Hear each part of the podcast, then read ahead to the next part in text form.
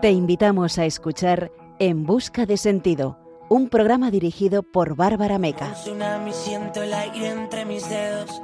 El cielo avisa de que algo pasará.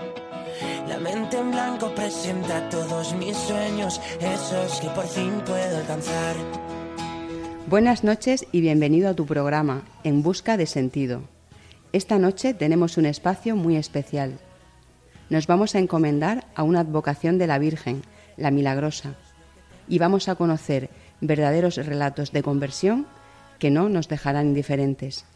Lo hacemos, como siempre, con alegría, a través de una entrevista, una conversión de la historia y una reflexión para el punto y final.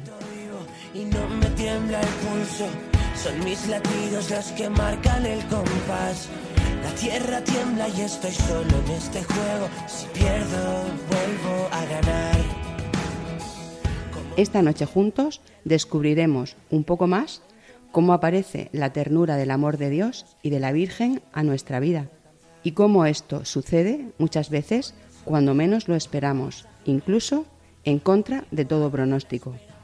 Al acabar el programa, la orientación del sentido hacia la esperanza seguro que nos habrá movido algo en nuestro interior. En mi mano voy a ver que algo hoy puede suceder y la euforia dejará un secreto al que gritar, un secreto al que cantar. Saludamos a nuestro equipo, en especial a Fran Juárez, en el control de sonido, y a nuestros queridos oyentes. En la dirección y el micrófono estará contigo durante el programa esta, la que te habla, Bárbara Meca. Comenzamos en busca de sentido.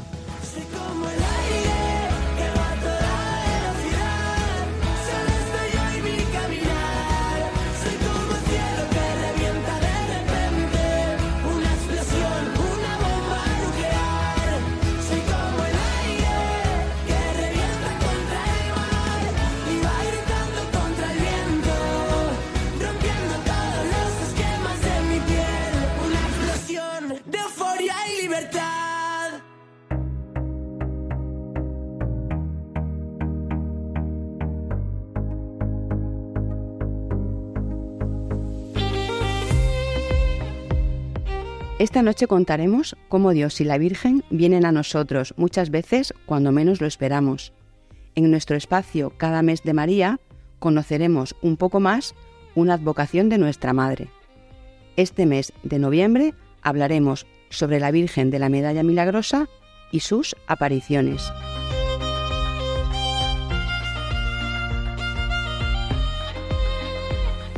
En nuestro testimonio de hoy conversaremos con Fa Bleda Avellán, una mujer de fe a la que un accidente le cambió la vida. Nos dará su testimonio sobre cómo, en ese momento crucial, recibió del Señor el regalo de la confianza y la esperanza. En nuestra sección A la luz de una conversión, conoceremos la historia de Alfonso de Ratisbona, un judío que se convirtió al catolicismo radicalmente de la mano de la Virgen de la Medalla Milagrosa. Cerraremos el programa con la Lucerna, nuestra sección para el punto y final, siempre una reflexión desde la alegría y la esperanza en Dios, en la que hoy hablaremos del poder de la oración.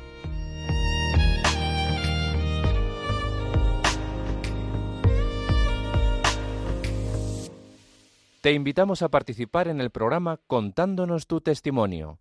Puedes escribir al número de WhatsApp 611-770-800, 611-770-800 o a la dirección de correo electrónico en busca de sentido radiomaria.es. Queremos escuchar tu historia de conversión.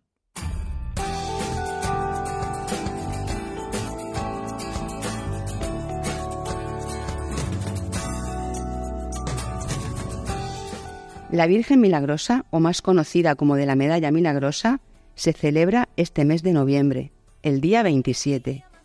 En su conmemoración, hoy, nos queremos encomendar a ella. Y lo haremos mediante una oración muy conocida que recitaremos al final del relato de la aparición de esta Virgen en 1830.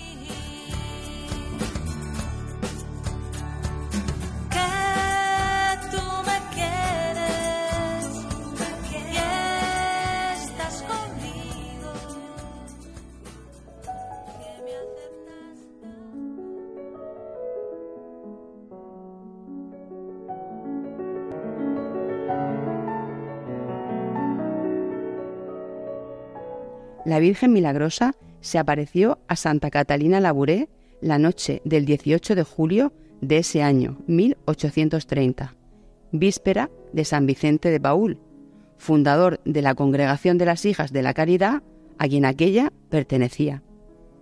Sucedió en la capilla de la comunidad situada en la calle Divac, en pleno centro de París. Mientras dormía, a Sor Catalina la despertó la voz de un niño. Oyó como le decía, Levántate pronto y ve a la capilla, la Santísima Virgen te espera. Se levantó y siguió al niño, que resplandecía iluminando el camino a su alrededor. Entró a la capilla. Estaba con las velas y cirios encendidos. Esperó junto al sillón donde solía predicar el padre director. De repente, oyó el roce de un traje de seda entrando al presbiterio. El niño, que en todo momento permaneció a su lado, le dijo, Mira a la Virgen. Cuenta así cómo vivió la aparición. Pasé los momentos más dulces de mi vida. Me sería imposible decir lo que sentí. No era la primera vez que Santa Catalina Labouré había recibido la gracia de una visión. Con anterioridad a este encuentro mariano, había visto el corazón de San Vicente de Paúl, su fundador. Y durante los nueve meses de su noviciado, tuvo la gracia especial de ver todos los días al Señor en el Santísimo Sacramento. El Papa Pío XII llamó a esta etapa la era mariana, un tiempo moderno de apariciones que se inició con esta, la milagrosa, en 1830, y a la que siguieron luego las apariciones de la Salet en 1846, Lourdes 1858 y Fátima en 1917. La veneración de la medalla parte de una segunda aparición de la milagrosa sucedida cuatro meses y unos días después de la primera. Era la tarde del 27 de noviembre, cuando encontrándose en la capilla, Sor Catalina oyó ese sonido como del roce de un traje de seda que le hizo recordar la aparición que viviera meses antes.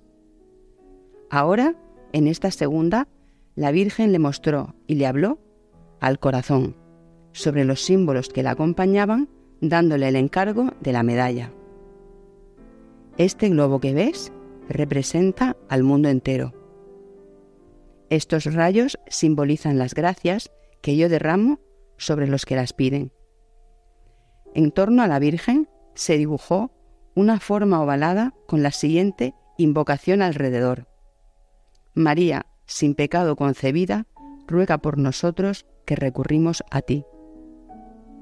Estas palabras formaban un semicírculo que comenzaba a la altura de la mano derecha, pasaba por encima de la cabeza y terminaba a la altura de la mano izquierda.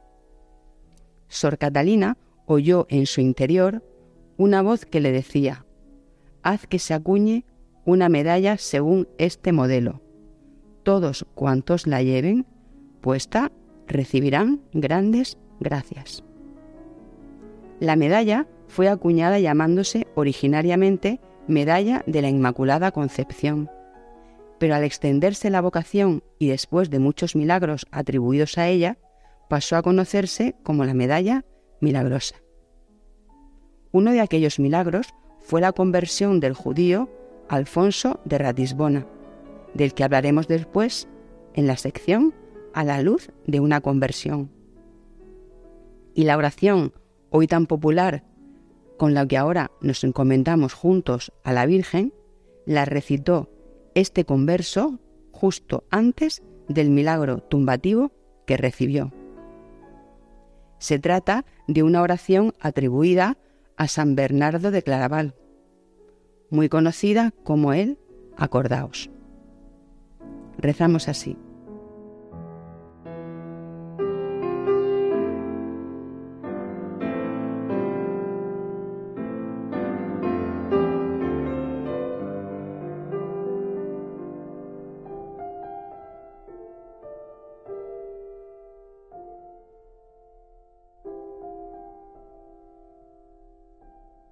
Acordaos, oh Virgen María, que jamás se ha oído decir que ninguno de los que han acudido a vuestra protección, implorado vuestro auxilio, haya sido desamparado.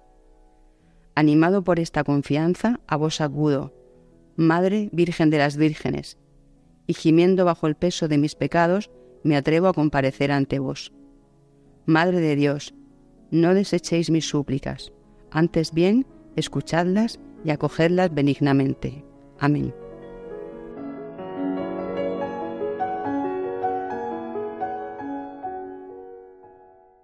Están escuchando En Busca de Sentido, un programa dirigido por Bárbara Meca. Esta noche tenemos con nosotros a Fa Bleda Avellán, una mujer de fe a la que un accidente le cambió la vida. Ella es farmacéutica y vivía, hasta aquel suceso, ese ritmo acelerado y enfocado al trabajo que muchos conocemos. Cuando Dios para su vida y la sienta en una silla de ruedas, nuestra invitada de hoy sintió, con gran esperanza, que Dios y la Virgen de la Medalla Milagrosa la acompañaron en todo su proceso. Buenas noches, Fa. Encantada de saludarte. Hola, Bárbara. Encantada de estar aquí. Bueno, empezando por lo anterior, ¿cómo era tu vida antes del accidente? Bueno, pues eh, yo tenía una vida casada con dos niñas y bueno, para mí lo más importante era el trabajo en realidad y pues siempre he querido pues eh, el éxito profesional, ¿no? Entonces, bueno, pues mm, pasaba muchas horas fuera de casa, eh, no le daba importancia pues a la convivencia del día a día eh, con mi marido, por ejemplo, comía en la farmacia rápido, mm, no le daba importancia a eso. Era, bueno, pues un matrimonio eh, que funcionaba, pero, pero ahora me doy cuenta de todas las cosas que, que no tenía entonces. ¿Cómo fue el accidente, Fa? Bueno, pues eh, yo mm, trabajaba en la farmacia, siempre me ha gustado el deporte y un día, un 26 de noviembre de 2019, pues salí a mediodía de la farmacia y me fui a la montaña que tenemos cerca de, de la farmacia que se llama La Atalaya, un monte precioso. Y bueno, me fui a correr y, y empecé a correr por un sendero que yo conocía, pero, pero bueno, en un determinado momento tropecé eh, me hice una brecha en la cabeza pequeñita, me hice daño en un pie, no sabía qué era, luego vi que estaba roto los dedos, pero yo no le di importancia y en lugar de haber llamado a mi hija, que hubiera sido lo normal y que hubiera venido a por mí, pues yo tuve que estar aturdida porque decidí atajar y volver yo sola. Pero claro, ese atajo fue el que me condujo a un barranco. Entonces mm, había llovido mm, días antes, era la dana que hubo en ese año y el terreno estaba bastante movedizo, entonces bueno, pues caí por el, por el barranco y bueno, pues ahí me quedé.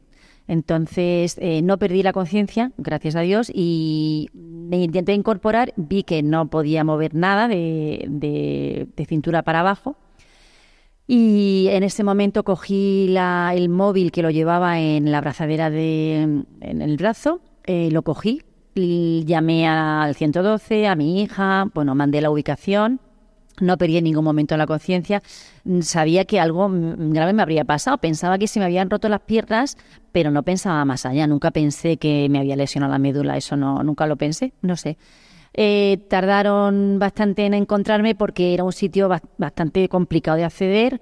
No pudieron mandar el helicóptero y entonces, bueno, pues entre la policía, los bomberos y la Guardia Civil, eh, pues me, me- me consiguieron poner en una camilla mm, de vacío para que no me moviera nada y bueno, pues a pulso con, con cuerdas y eso consiguieron sacarme de allí y conducirme a la, a la ambulancia.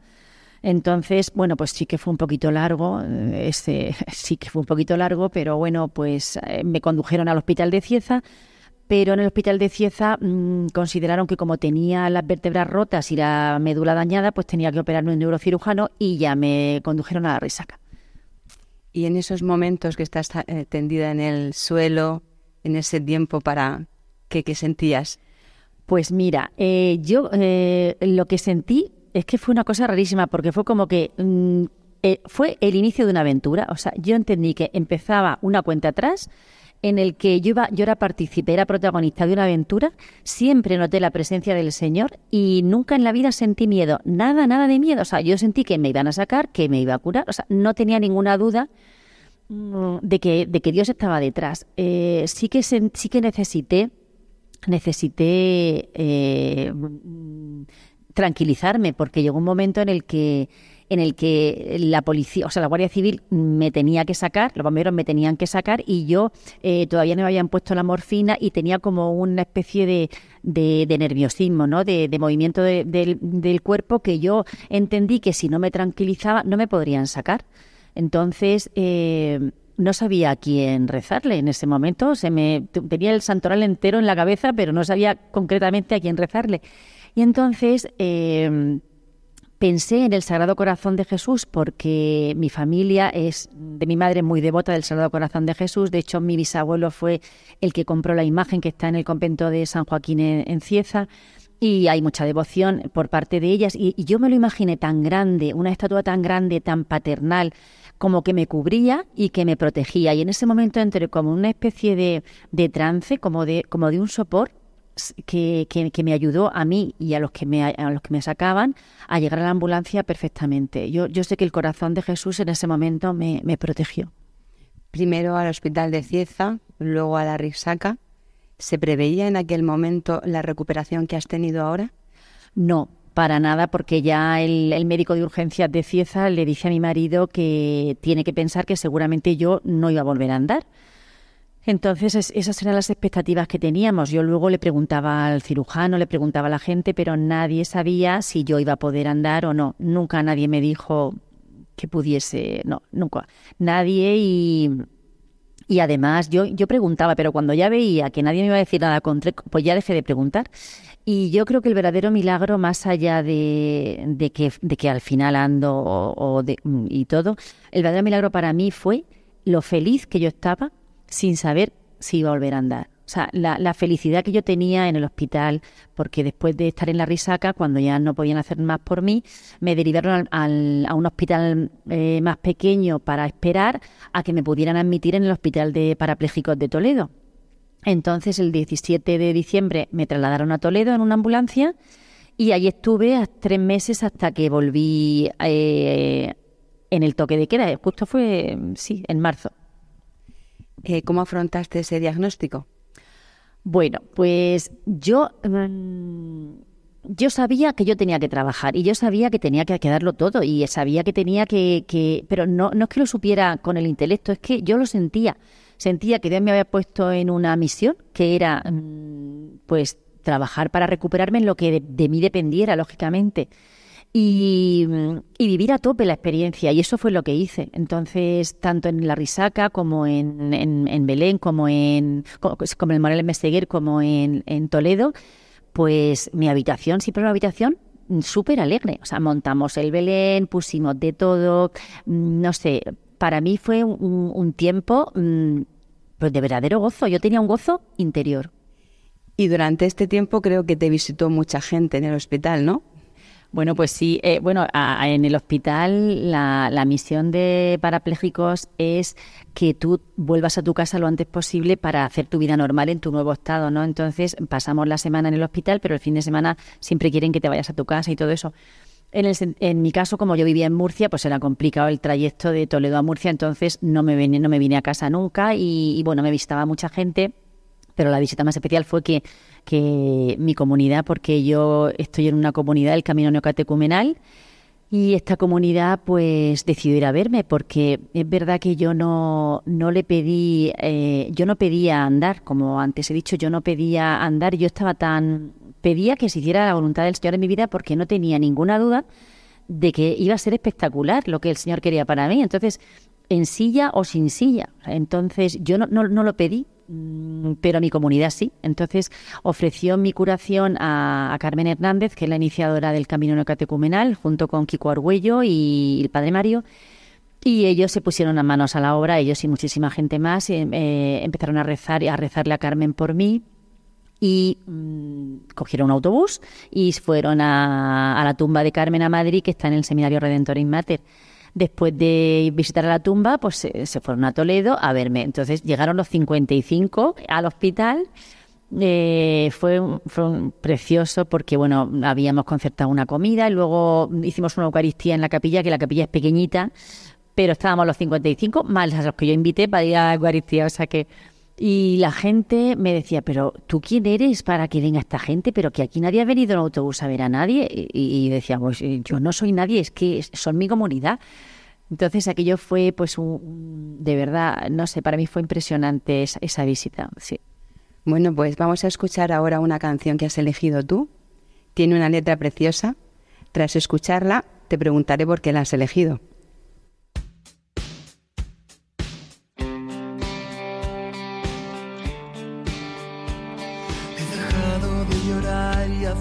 Fuerte.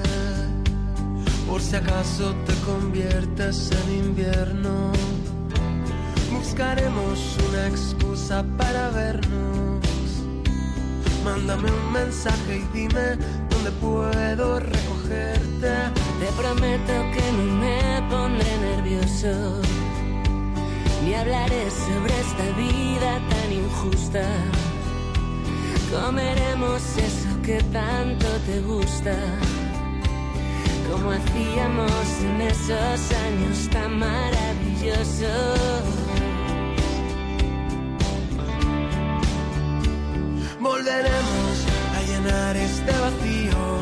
Fingiré que no te has ido, que aprendiste a perdonar.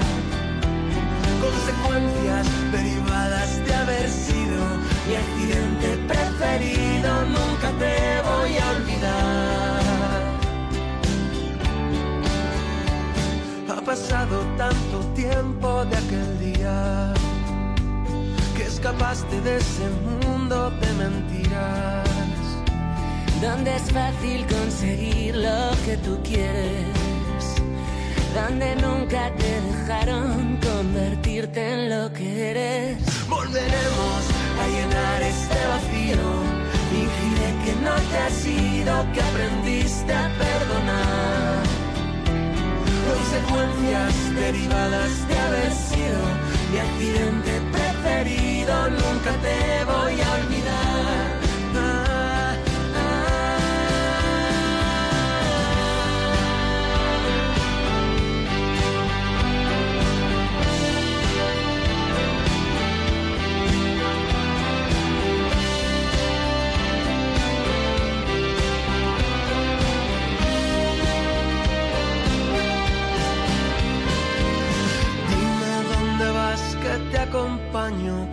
Se está haciendo largo este tiempo indefinido. Y es demasiado tarde para darme por vencido. Perdóname si he hecho algo que te hiciera daño. Oh. Te necesito tanto. Volveremos a llenar este vacío. Fingiré que no te has ido, que aprendiste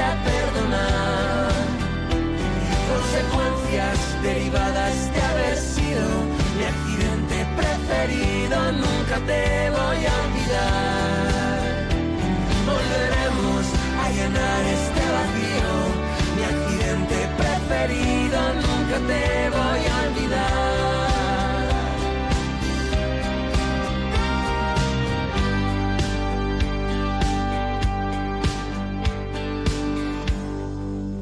Están escuchando En Busca de Sentido. Bueno, Fa, aquí estamos después de escuchar esta canción tan bonita. ¿Por qué la has elegido? Bueno, vamos a ver, eh, el accidente eh, lógicamente es una cosa negativa, por supuesto, es un, es un, no sé, una cosa mala, ¿no? Que te pase es una cosa mala. Y no solamente sufrí yo, sino que sufrieron mis hijas, sufrió mi marido y supuso un cambio drástico en, en mi vida. Yo no he vuelto, no he podido volver a trabajar. Es verdad que ando, pero, pero sí que tengo unas secuelas dolorosas que me impiden mi vida normal. Mi vida no tiene nada que ver con lo que era antes. Yo ahora estoy en casa, eh, como con mi marido, sino con mi marido. O sea, eh, mm, tengo una vida muy diferente, profesionalmente hablando, vamos a decir así. Estoy bastante limitada en ese sentido.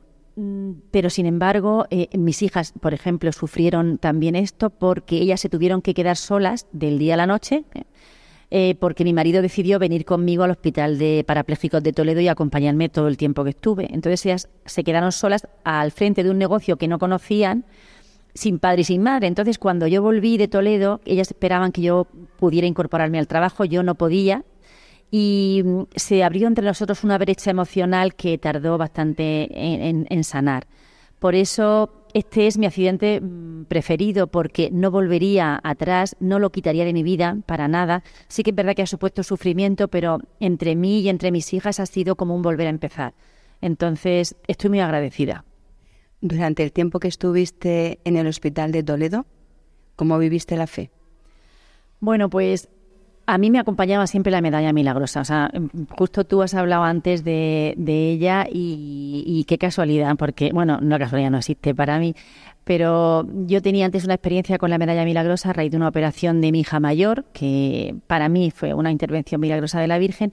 Y cuando me fui a Toledo, pues me dieron la medalla. Además, era una medalla grande, grande. Entonces yo la coloqué con una cinta en mi cama y, no me la quitaba de ninguna cama, de ningún hospital me la, me la quité, me acompañaba siempre, con- yo creía que la Virgen me, me, me protegía, me la llevaba en la mano y la apretaba fuerte en todas las pruebas que me hacían, que eran bastante dolorosas, y, y siempre me protegió, siempre, siempre. Eh, tenía en el Hospital de Parapléjicos de Toledo, hay una capilla abierta las 24 horas, que es una gozada. Además estaba en mi planta, o sea que yo podía ir en cualquier momento. Para mí era pues un verdadero consuelo tener siempre la asistencia de un sacerdote que me podía confesar, con el que podía hablar. No sé, creo que, el Señor me, concedió un- una gracia de poder estar cerca de Él, eh, tanto, la, la- tanto la milagrosa como su presencia en el sagrario tan cerca de mí en ese tiempo. ¿Crees que el Señor te preparó para este acontecimiento en tu vida de alguna forma? Pues yo creo que sí, porque, porque yo, quizá porque soy segunda y siempre he buscado mm, cosas nuevas y experiencias nuevas y, ser, y todo eso, pero mm, sí que es verdad que tenía como una especie de, insatisfacción profunda dentro de mí, de tal manera que yo me preguntaba, ¿y ya, o sea, tengo a mi marido, a mis hijas, y esto ya, y así se queda esto, no sé, tenía como...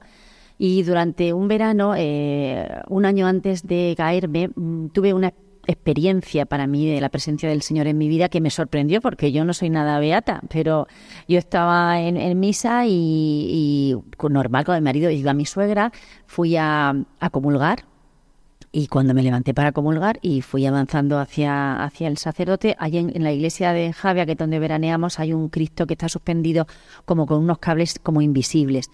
Y yo avancé y para mí que este Cristo me decía, he estado contigo toda tu vida, en todos tus momentos, en los que te gustan y en los que no. O sea, pero fue una certeza tan profunda que además yo no pedí ni busqué que me, sobrecogió. Empecé a llorar sin, sin, sin ningún motivo y, y fue una cosa tan especial que dije, jolín, pues a lo mejor el Señor, no sé, quiere algo de mí raro, no sé. Y, y luego pienso que, que sí, que el Señor me ha conducido a esto porque, porque me quiere. Simplemente creo que porque me quiere, sí. Y en ese tiempo la oración fue importante en tu vida, en el hospital de Toledo. ¿Cómo, cómo vivías la oración? Bueno, pues la oración siempre fundamental, fundamental porque cuando te pasa algo así, tú te encuentras en una silla, te encuentras que tu vida, mm, yo mm, mi vida me la imaginaba como que era un puzzle eh, encima de un tapete, habían levantado el tapete al cielo, la- las piezas del puzzle se habían desordenado y ahora y ahora cuando bajaban nuevamente al tapete cómo iban a quedar, ¿no? Entonces eh, necesitas un, algo, algo que le dé sentido. Yo, gracias a Dios, pues pues eh, tenía la posibilidad de rezar, como te he dicho antes en la iglesia eh, que teníamos tan cerquita, en la capilla que teníamos tan cerquita y luego con lo, con los salmos diarios, ¿no? Porque eh, bueno, tanto eh, en Adviento, que fue cuando yo me caí, que rezaba con los salmos, y luego cada día rezando con los salmos, los salmos que reza la- toda la iglesia, eh, los laudes de la mañana, ¿no? para mí estos salmos se hicieron pues carne en mí de tal manera que representaban cada momento que yo vivía y cada estado emocional. Entonces había un salmo para cada estado emocional. Si me encontraba mal, recurría al salmo. Si me encontraba contenta, recurría al salmo. No sé, era como, como mi paño de lágrimas, como mi inyección, como mi adrenalina. No sé, para mí fue fundamental, claro. ¿Y qué le dirías a las personas que han pasado o están pasando por algo parecido? Bueno, a ver, yo primero mi respeto total a, a todas las personas con lesión medular. Para mí era un mundo desconocido que, que, que conocí de repente, ¿no? Para mí ha sido un auténtico privilegio y un auténtico honor visitar el hospital de parapléjicos y convivir con, con toda la gente que hay ahí, porque hay una gana de vivir eh, en mayúsculas en general, ¿no? Eh, yo he visto cómo personas con una lesión pequeñita vivían profundamente amargados y sin embargo otros con parálisis de las cervicales, que, que eso significa pues un problema gordo, si quien me hable, quien entienda de esto lo sabrá, eh, felices, o sea, tenían una, felicidad dentro. Entonces yo veo que la felicidad no depende de quedarte en silla de ruedas o no quedarte. O sea, lo, que tienes en tu interior es el motor, ¿no? Y eh, la, la, comunión, si conoces a Dios y tienes esa suerte, fenomenal. Y si no conoces a Dios yo, y estás en una silla de ruedas o estás en un, en un momento así, yo te invito a que lo conozcas porque eh, cada uno tenemos un plan de vida. Yo, yo invito a la gente que tiene una lesión parecida a que piense que la vida no se acaba en silla de ruedas, porque hay problemones, pero infinitamente superiores, eh, que tú, me sabes, Bárbara, que eres abogada, lo puedes decir, o sea, gente que está sufriendo bárbaramente y no tiene ningún problema físico. Es decir, la silla de ruedas no te limita, no te limita emocionalmente, o sea, no, no tiene capacidad. Eso, mejor. Es verdad que puede ser que te limite porque no tengan las armas, pero no tiene, no tiene ese poder. Yo te digo que hoy no tiene ese poder. ¿Y ese sufrimiento, qué sentido ha tenido en tu vida y qué sentido le das? Pues mira, yo mmm, siempre, toda mi vida, mi misión ha sido huir del sufrimiento. O sea, no, no me ha gustado nada sufrir, siempre he intentado escapar de todas las formas posibles. Luego también ah, huyendo del sufrimiento como siempre y además es que yo he sido muy fuerte siempre físicamente, entonces no nunca he tenido ninguna enfermedad, e incluso la, la, la, debilidad me daba como cosa, ¿no? O sea, no, la gente así que tenía muchas enfermedades, yo decía, hoy me parecían como débiles, ¿no? Y hay que ver cómo, cómo, cómo me ha cambiado a mí el Señor la cabeza. Primero, tengo que decir que yo al pie de la cruz he sido feliz. O sea, yo al pie de la cruz he visto vida, vida, vida en mayúsculas, o sea, alegría, felicidad, con todo este problema que yo tenía, ¿no? Y luego el sufrimiento, vamos a hablar del dolor. El dolor es que da para mucho porque eh, generalmente todos los lesionados medulares, aparte de la limitación de andar, es que les queda una lesión dolorosa, que no siempre con fármacos se cura. Entonces, eh, el dolor es como tu compañero de viaje, como tu, como tu compañero de vida. No tienes más remedio que llegar a un pacto con él, y, y además eh, hablarle de tú y hablarle con, con, poder, ¿no? Es decir, no, no tiene el dolor poder para dominarte. A mí, concretamente, el dolor me ha hecho sentirme pequeña, me ha hecho sentirme débil, me ha hecho sentirme en comunión con muchísima gente, o sea, me, ha hecho como humana. Entonces, es verdad que tengo dolor y pero, que me limita, pero ahora mismo puedo decir que bendita limitación, porque, porque me ha abierto un mundo de, de, de, sentimientos, de captar lo que la otra persona tiene, de comprenderlos. Esto no hubiera sido nunca posible en la espiral de, de éxito en la que yo estaba sumergida antes de caerme. Pues Fa, después de todo este proceso y de tu curación, eh, sentirás un profundo agradecimiento.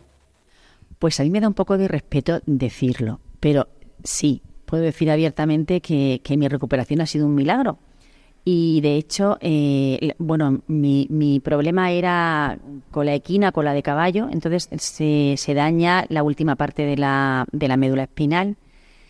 Y, y, nadie sale del hospital como yo he salido, nadie, o sea, nadie. Eh, cuando he ido a revisión a Toledo, eh, lo último que me dijo el, el doctor, me dijo exactamente que yo podía darle las gracias a quien yo quisiera. No se quiso meter en ningún, pero me dijo, puede darle gracias a quien quiera porque la recuperación que usted ha tenido no ha sido normal, ¿no? Y, y, yo lo sé, yo lo sé. O sea, que, que, no, a mí nadie puede decir que no tenga ninguna lesión motora, eso es un, un milagro, eso es un milagro que, que, bueno, se puede atribuir a, no sé, yo personalmente pues a Carmen, como he dicho antes, a la, a la, a la Virgen Milagrosa, pero sí ha sido un milagro. Y, y, además mm, te doy las gracias de, por, por haberme traído este programa, porque es verdad que yo raras veces lo digo tan, tan bien y tan y tan potentemente y tan, no sé, es como que una cosa ha pasado, pero no, me alegro que años más tarde pues me hayas traído aquí para yo decir que existen los milagros, que el primer milagro es la felicidad que yo tuve a pesar de no saber que iba a andar, pero el segundo milagro, por supuesto, es que puedo andar. O sea que gracias a ti por, por traerme. Bueno, Fableda, gracias a ti por venir a Radio María. Muchas gracias por acompañarnos esta noche hablando juntos del sentido de la vida y del sufrimiento, de los milagros de la Virgen Milagrosa en nuestro corazón, en nuestra capacidad para, para orar, a esos milagros me refiero, y saber cómo este accidente, en tu caso, este accidente que, que has vivido, en los que Dios nos para, pero nos para por amor. Ha sido un placer escucharte. Buenas noches. Buenas noches, Bárbara. Te invitamos a participar en el programa contándonos tu testimonio puedes escribir al número de WhatsApp 611-770-800, 611-770-800 o a la dirección de correo electrónico en busca de sentido. Queremos escuchar tu historia de conversión.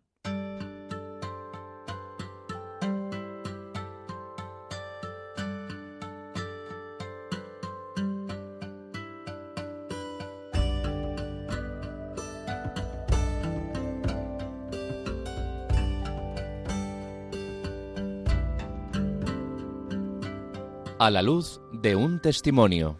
El Espíritu de Dios está sobre mí.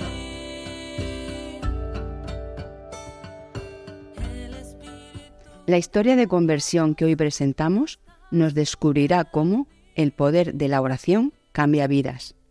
Cómo, cuando oramos por una intención en la voluntad de Dios, somos escuchados.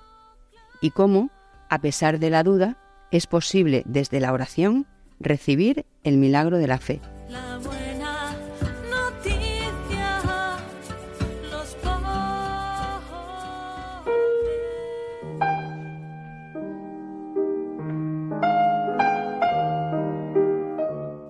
Alfonso de Ratisbona, converso del que hablamos hoy, nació judío, pero murió católico. Iba a casarse, pero se ordenó sacerdote. Odiaba al catolicismo, pero acabó siendo miembro de la Fundación Nuestra Señora del Monte Sión para la conversión de los judíos. La conversión de Alfonso de Ratisbona fue muy conocida y tuvo un impacto importante en la Europa de su tiempo. Fue un judío muy rico, banquero y abogado de profesión, que nació en Estrasburgo, Francia, el 1 de mayo de 1812. Alfonso la riqueza no le sostuvo el corazón, ni la abogacía le alumbró el espíritu, ni el odio al catolicismo lo derribó, porque en el plan escogido por Dios, el amor vence siempre. Muchas veces creemos que las oraciones de otras personas por nosotros o de nosotros por otras personas no van a fructificar, como si el poder orante fuera algo propio. Sin embargo, Dios interviene en nuestra vida en el tiempo favorable, es decir, en el momento y en la circunstancia que su amor providente tiene previsto para nosotros. Hoy, que nos hemos encomendado a la Virgen de la Medalla Milagrosa, vamos a conocer uno de sus milagros más memorables. Descubriremos de su mano ese milagro del amor infinito de Dios en cada uno de nosotros, a través de la historia preciosa de toda conversión. Porque cuando rezamos por nuestros hijos, por nuestra familia, por otros, cada vez que pedimos por las almas del purgatorio o por la conversión de alguien, se trata de un acto de amor profundo que nos cambia primero a nosotros, pero también con la intervención de Dios transforma la vida de otros. Hay historias de vida que han contemplado la belleza espiritual de una conversión cercana. Otras han quedado en el misterio divino que obrará en su modo. Recordamos, por ejemplo, la historia de Santa Mónica. Cuánto rezó esta santa por la conversión de su hijo, San Agustín. Sin reposo, sin ceder a la absurda evidencia de un alejamiento aparentemente imposible de atraer. Con dudas, pero perseverante. Durante años Santa Mónica ofreció sacrificios, hizo rezar a sacerdotes y amigos. Dios tenía un tiempo para él. Por eso San Agustín se convirtió al final de la vida de su madre. Y la imagen de ambos, en una casa junto al mar, admirando el cielo mientras compartían el deseo mutuo de encontrarse en él, es conmovedora. Al poco tiempo morirías esta santa, pero el fruto de su oración ya los había transformado. Por la conversión de Alfonso de Ratisbona rezó un grupo de amigos. Ratisbona iba a casarse, pero antes quiso hacer un viaje de placer. Con ese propósito se dirigía a Malta, cuando, sin proponérselo, pasa por Roma, ciudad que no estaba en su ruta. Pero los planes del milagro atraviesan por sendas nuevas. Lo cuenta así en su carta autobiográfica.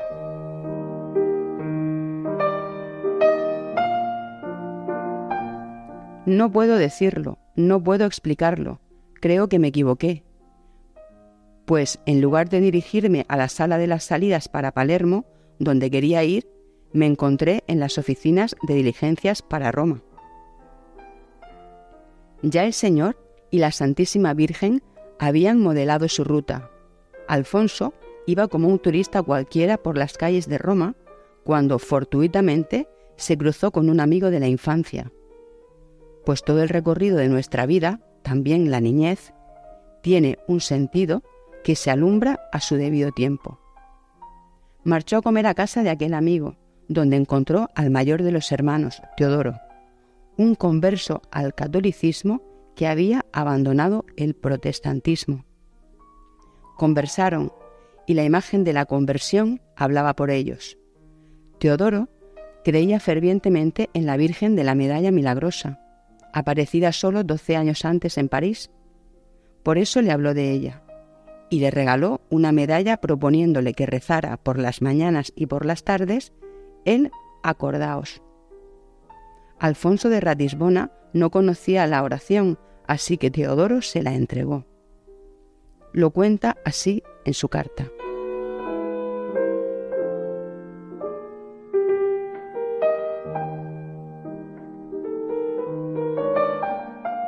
No quise dar mucha importancia a la cosa y dije, está bien, le prometo recitar esta oración, pues aunque no me beneficie, creo que tampoco me perjudicará.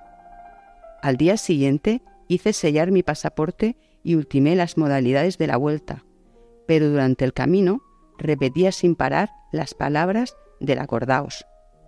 No podía desentenderme de ellas, me venían constantemente a la memoria, las repetía continuamente, como ciertas melodías musicales que te persiguen sin quererlo. Días más tarde iba a ocurrir el milagro.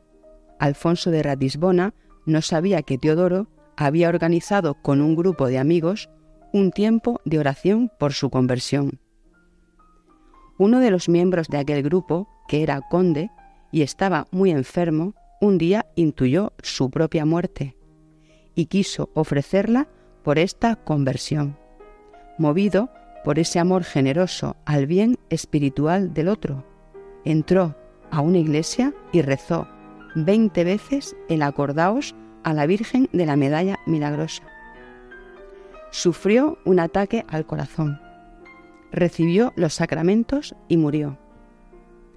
Teodoro se dirigía a la iglesia de San Andrés de la Frate, cerca de la Plaza de España, para hacer los arreglos del funeral de aquel conde, cuando se encontró con Alfonso. Le contó la noticia y fueron juntos a la iglesia.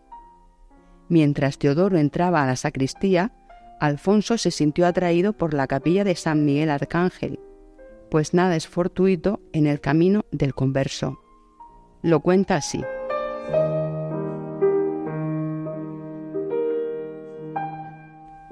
Caminaba mecánicamente mirando a mi alrededor sin pensar en nada.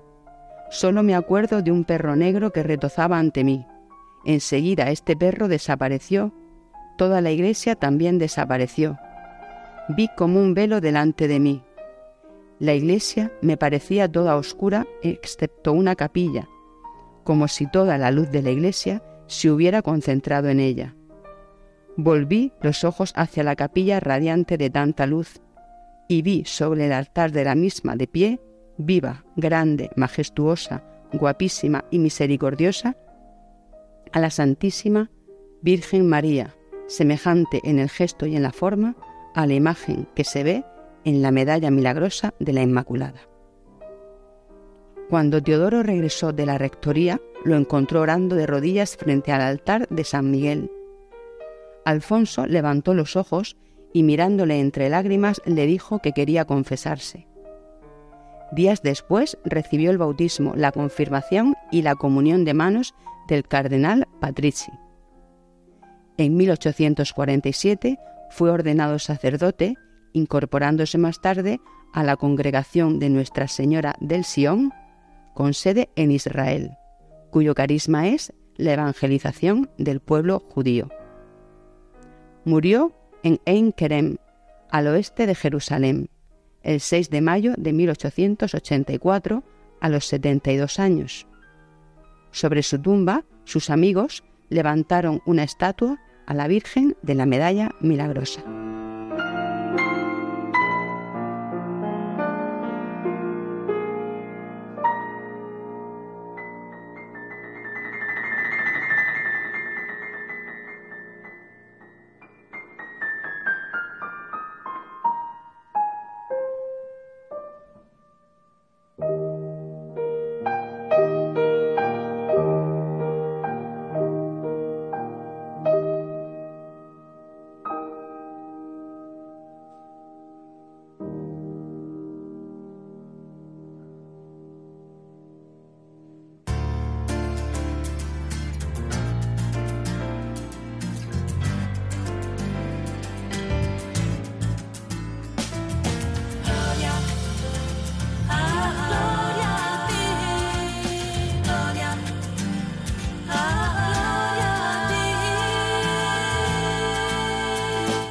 La Lucerna.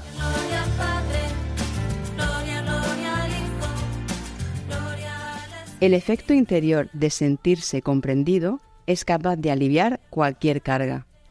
Por difícil que sea la angustia, cuando te sabes entendido, algo en tu corazón cambia. No estás solo en esa lucha interior. Alguien forma parte de ella. Muchas veces vivimos en un diálogo constante con nosotros mismos.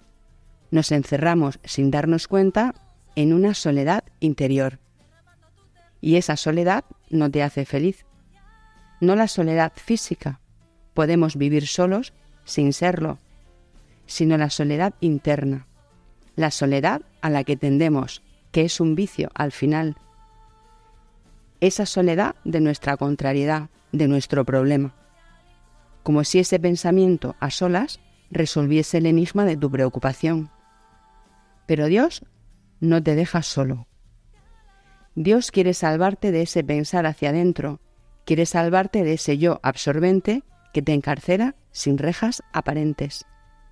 Porque en Cristo hemos conocido el amor de Dios.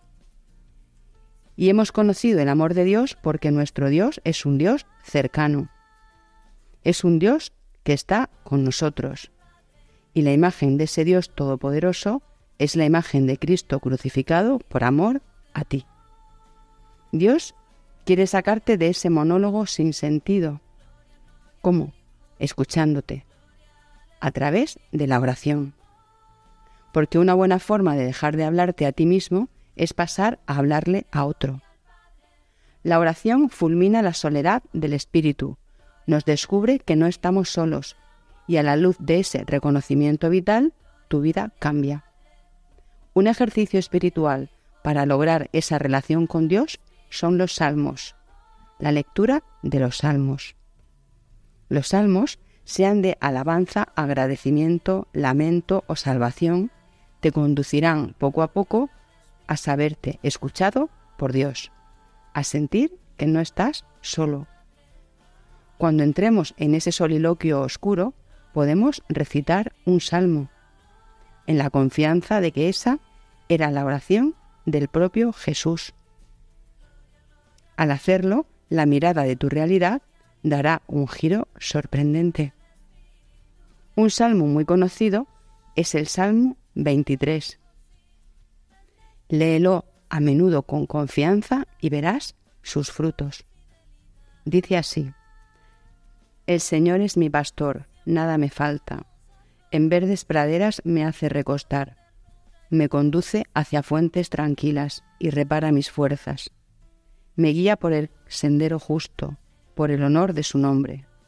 Aunque camine por cañadas oscuras, nada temo, porque tú vas conmigo. Tu vara y tu callado me sosiegan. Preparas una mesa ante mí enfrente de mis enemigos. Me unges la cabeza con perfume y mi copa rebosa. Tu bondad y tu misericordia me acompañan todos los días de mi vida, y habitaré en la casa del Señor por años sin término. Con Dios, nuestra vida se transforma cada vez mucho más de lo que imaginamos. Nada te turbe, solo Dios basta, diría Santa Teresa de Ávila. La lectura de la vida de los santos es otro ejercicio espiritual para lograr esa transformación en Dios. Pero de esto hablaremos en nuestro próximo programa, en este, tu espacio final, La Lucerna.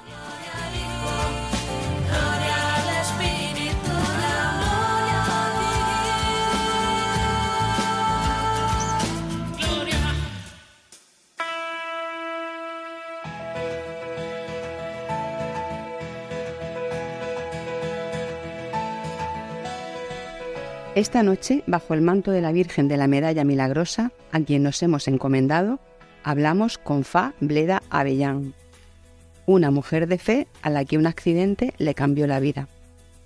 Fa Bleda nos ha regalado un fiel testimonio sobre la confianza en Dios y de cómo la esperanza vence cualquier pronóstico, incluso el más inesperado. En nuestro espacio a la luz de una conversión, hemos conocido la historia de Alfonso de Ratisbona, un judío que se convirtió al catolicismo de la mano de la Virgen de la Medalla Milagrosa. Y acabamos con la Lucerna, nuestra sección para el punto y final, siempre una reflexión desde la alegría y la esperanza en Dios.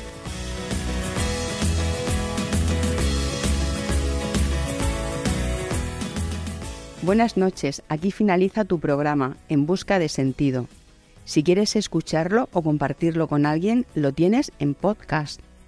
Puedes encontrarlo entrando a la web de Radio María o bien a través de WhatsApp. Para recibirlo puedes escribirnos un mensaje de WhatsApp al número del programa 611 770 800. 611 770 800. Nos encantará que formes parte de En Busca de Sentido. Nos despedimos ya. En cuatro semanas volvemos a encontrarnos. Que la ilusión de este encuentro te acompañe hasta el próximo, como lo hará, seguro, en esta, la que te habla, Bárbara Meca.